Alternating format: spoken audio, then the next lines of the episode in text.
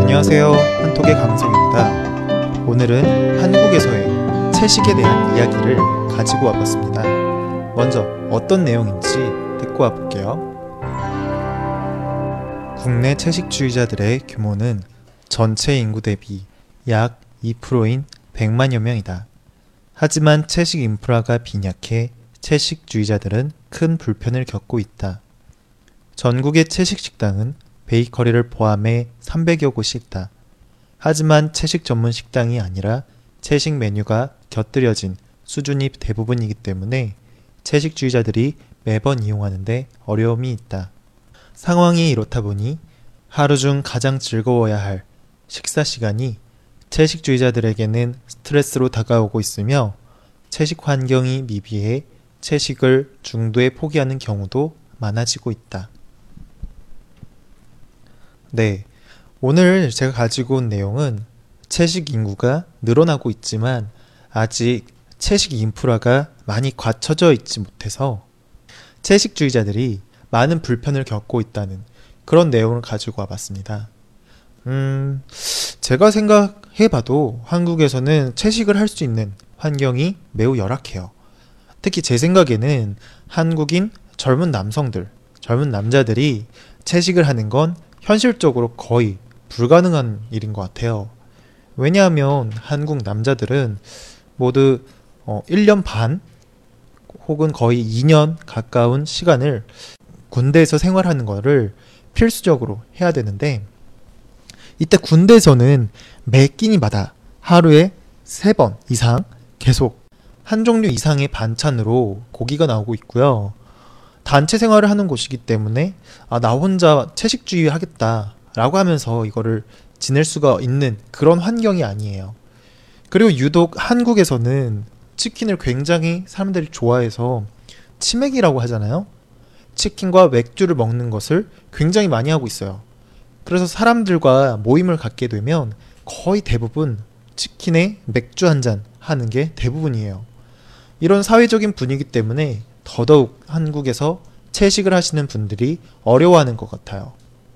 사회적인 분위기가 그렇다 보니까 채식 식당이나 빵집도 많이 없는 것 같고요. 정말로 많이 힘들어하는 것 같아요.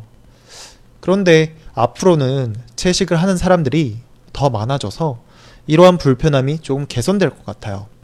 왜냐하면 최근에 한국뿐만 아니라 전 세계적으로 조류 독감, 에이비언 인플루엔자, 뭐 AI라고도 불리우는 조류 독감 문제 때문에 큰 이슈잖아요. 한국에서는 이 조류 독감 때문에 닭과 오리들에 대한 살처분을 엄청나게 많이 했어요. 음, 살처분이라는 것은 전염병이 계속 늘어나지 않도록 전염병에 감염됐거나 감염된 동물에 접촉한 그런 모든 동물들을 다 한꺼번에 죽여서 처분하는 것을 말하는 거예요.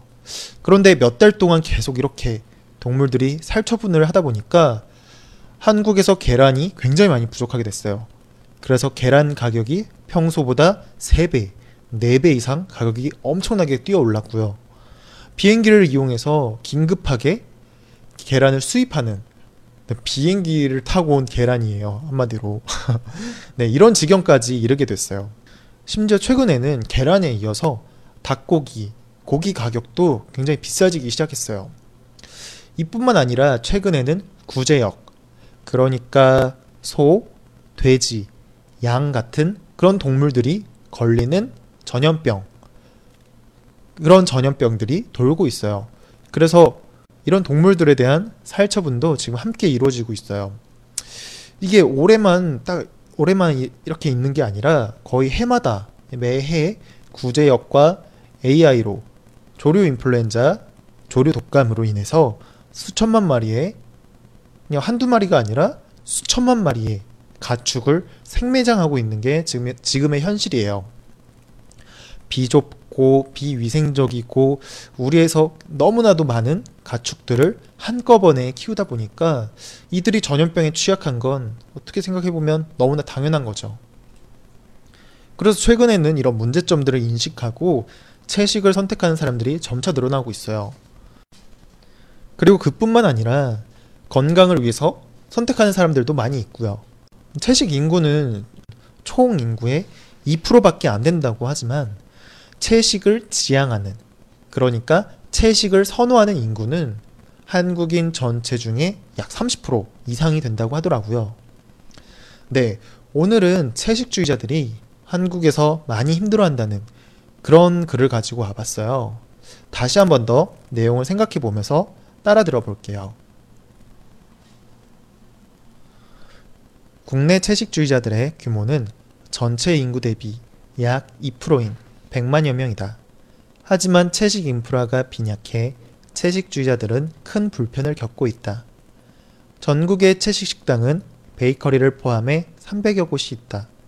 하지만 채식 전문 식당이 아니라 채식 메뉴가 곁들여진 수준이 대부분이기 때문에 채식주의자들이 매번 이용하는데 어려움이 있다. 상황이 이렇다 보니 하루 중 가장 즐거워야 할 식사 시간이 채식주의자들에게는 스트레스로 다가오고 있으며 채식 환경이 미비해 채식을 중도에 포기하는 경우도 많아지고 있다. 국내 채식주의자들의 규모는 전체 인구 대비 약 2%인 100만여 명이다. 하지만 채식 인프라가 빈약해 채식주의자들은 큰 불편을 겪고 있다. 전국의 채식 식당은 베이커리를 포함해 300여 곳이 있다. 하지만 채식 전문 식당이 아니라 채식 메뉴가 곁들여진 수준이 대부분이기 때문에 채식주의자들이 매번 이용하는데 어려움이 있다. 상황이 이렇다 보니 하루 중 가장 즐거워야 할 식사 시간이 채식주의자들에게는 스트레스로 다가오고 있으며 채식 환경이 미비해 채식을 중도에 포기하는 경우도 많아지고 있다. 네, 오늘은 3월 3일 금요일이었고요. 네, 다음 주에 계속 만나도록 할게요. 다음 주에 뵙겠습니다.